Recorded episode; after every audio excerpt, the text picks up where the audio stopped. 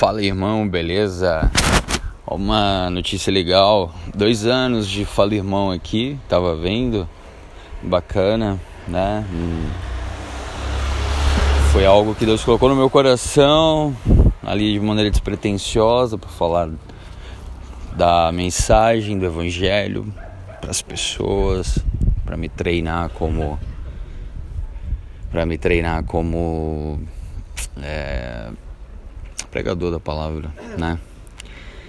E está último dia útil assim do ano, né, praticamente. E engraçado que todo mundo vira executivo, né, no final do ano.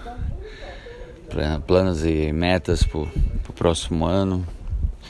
Mas uma coisa que eu vi uma mensagem do pastor Jack que como você termina, né?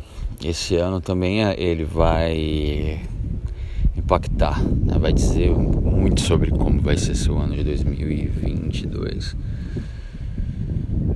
É, eu, graças a Deus, termino um ano com mais sede de Deus, queimando, né?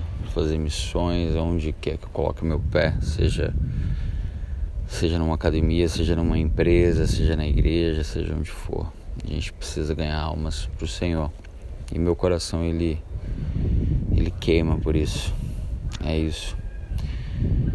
E uma outra coisa assim que eu levo de 2021 com muita força é a verdade, né? A gente procurar pensa numa coisa que eu fico louco a ser enganado, seja de que, que maneira for, que tipo de relação for.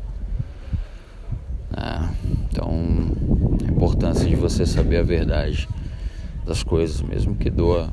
Eu sempre falo isso, né? Prefiro um soco no estômago do que do que ser enganado. Prefiro é, o dissabor da, da verdade do que a delícia da mentira. É isso. Próximo ano, um abraço, um beijo aí para todos, né? Minha mãe vai gostar que escuta. É, meus amigos, isso aí, queridos. Deus é bom. Até.